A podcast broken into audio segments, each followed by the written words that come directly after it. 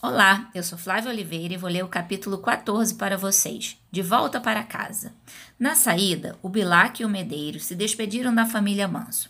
Senhor Bilac, foi uma grande honra conhecê-lo. Mesmo que o senhor não aprecie tanto a natureza hoje em dia, ainda sou sua fã, disse Dona Sandra comovida. Pois é, na minha época, se eu dissesse isso, perderia o título de poeta. Mas hoje tudo é permitido. O poeta está livre para escrever o que bem entender. Sinto-me leve como uma pluma para expressar meus sentimentos. Tudo de bom para vocês e voltem sempre. Pena que a gente não pode voltar no horário dos fantasmas, reclamou Lude. Ah, minha jovem, quem sabe nós abrimos uma exceção para essa simpática família e aparecemos no horário dos vivos, sugeriu Medeiros, sempre de olho em Dona Sandra. Jura? exclamou Lude, arregalando os olhos. Acho que vou virar rato de biblioteca, disse Chico para si mesmo, com os olhos brilhando. Se dependesse das crianças, eles ficariam ali conversando com os fantasmas por toda a eternidade.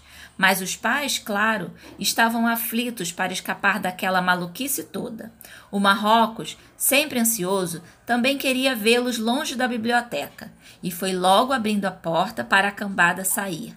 Marga ia carregada por Dona Sandra e, seus, e seu Marcos, e a chuva ainda caía forte. Seu Marrocos, será que o senhor poderia fazer a chuva parar? perguntou Marcos.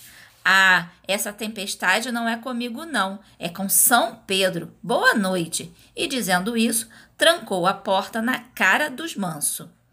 Puxa, é isso que é despedida rápida, comentou Chico. Todos correram para o Fusquinha. Já no caminho de casa, Lude perguntou a Dona Sandra: Mãe, como você vai escrever a sua matéria? Vai dizer que a biblioteca tem fantasma ou vai omitir essa informação?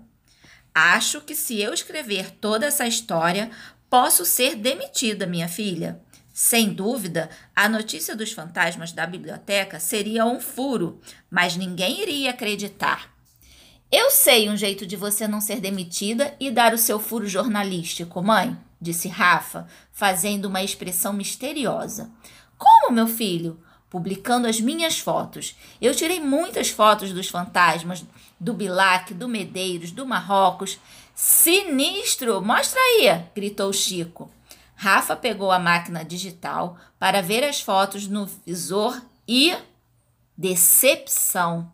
No lugar dos fantasmas, só apareciam grandes clarões nas imagens.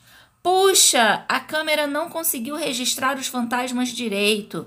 Será que eu deveria ter usado flash? disse o menino arrasado. Ah, meu filho, não tem importância.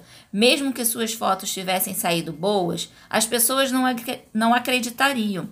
Iam dizer que era efeito de computação gráfica, comentou sabiamente seu Marcos.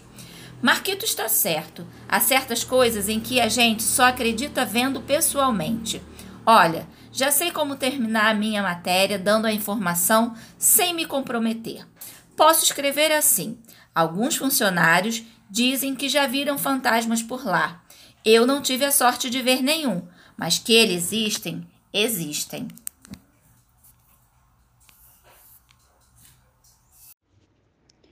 Oi, gente, aqui é a Carol e eu vou ler o último capítulo da história da Lud para vocês. Ver para crer. E você, acredita que os fantasmas da Biblioteca Nacional existem de verdade? Que tal fazer uma visita para conferir pessoalmente? Quem sabe eles não aparecem daquele jeito sorrateiro na sala de periódicos ou na sala de obras raras? Quem sabe você não vê um deles voando pelos corredores, mesmo de dia? Só lhe dou um conselho: não diga a ninguém que quer ver de perto a Bíblia de Mogúncia, o livro de Horas ou a primeira edição do livro de Camões. O Marrocos pode se enfurecer no fiel cumprimento de seu dever de guardião do tesouro da biblioteca. E aí a história vai começar toda de novo. E assim chegamos ao fim. Entrou por uma porta, saiu pela outra. Quem quiser que conte outra. Espero que vocês tenham gostado. Um beijo e até a próxima!